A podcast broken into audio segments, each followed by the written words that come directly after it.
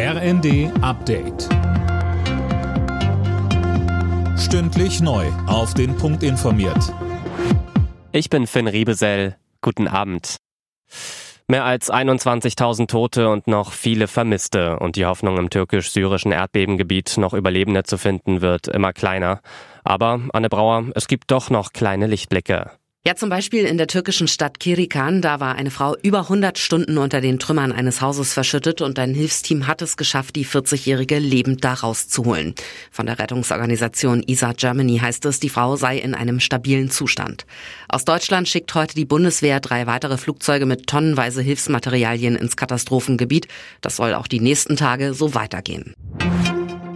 Bei der Deutschen Post drohen weitere Streiks. Auch die dritte Runde der Tarifverhandlungen ist gescheitert. Verdi kündigte eine Urabstimmung über einen Arbeitskampf an. Die Gewerkschaft fordert 15 Prozent mehr Geld für die rund 160.000 Beschäftigten.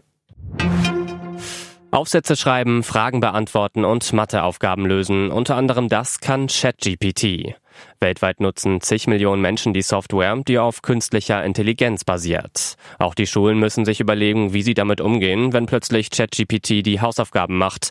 Bernd Schauer von der Bildungsgewerkschaft GEW sagte uns. Also das Ding ist ja jetzt nicht mehr aus der Welt und man wird es auch nutzen. Und letztlich, wenn man es einfach nur so benutzt, ist es ein Instrument zur Verblödung der Schülerinnen und Schüler. Wenn man aber darauf hinweist, wie man vernünftig damit umgehen kann, wo es helfen kann tatsächlich, dann ist es natürlich eine ganz andere Sache um die es dann geht. Gold für Denise Hermann Wick bei der Biathlon-WM. Die 34-Jährige hat im thüringischen Oberhof den Sprint gewonnen. Silber und Bronze ging an die Schwedinnen Hanna Öberg und Lynn Persson. Alle Nachrichten auf rnd.de